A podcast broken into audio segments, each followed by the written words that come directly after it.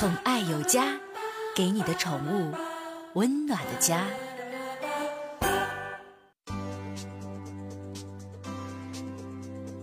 宠爱有家，给您的宠物一个温暖的家。我是您的好朋友小克。随着养宠物的人呐，现在呢是越来越多，越来越多，越来越多。宠物医疗的费用呢，那也绝对是水涨船高。看病就医价格不菲，不禁有人好奇的就问了：说克儿啊，说能不能给宠物买保险呢？你是没注意听我们节目吗？我在很多期节目之前就讲过，可以买保险。可以给宠物主人买保险，也可以给自己在家的宠物买保险，都可以，就看你想要针对性的用哪种情况哈。这个咱说呀，呃，有一个朋友在微信公众平台上曾经问过，说自己家的宠物猫不小心欠的，就非得练一下，看看试试他自己到底有没有九条命，就从六楼跳下去了哈。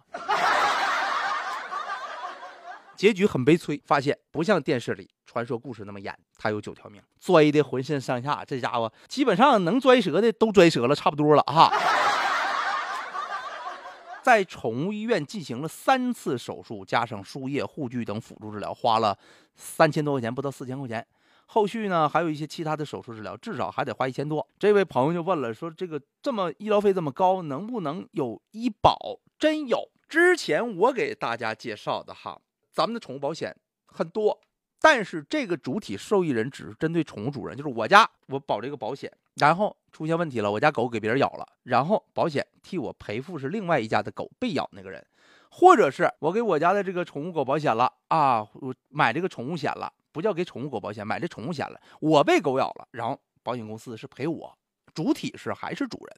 针对宠物的呢有没有？有啊！目前我国有两家的保险公司推出了宠物医疗保险这个项目，保障内容除了有刚才我说的宠物第三者责任之外，还涵盖了宠物的意外伤害医疗、宠物找寻广告费及宠物死亡津贴这些项目。咱说这个武汉海工大附近一家这个宠物医保定点的医院的工作人员就说了，保险是由宠物主人。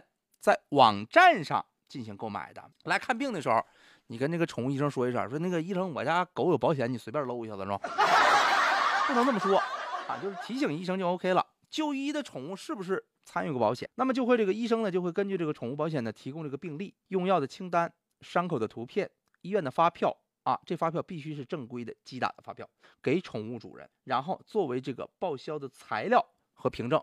跟咱们普通的这个医疗保险这个情况是一样的，大家可以了解一下，上网了解它具体的信息啊。这东西对自己家的宠物非常有好处，建议有条件的朋友给自己家的宠物买一个。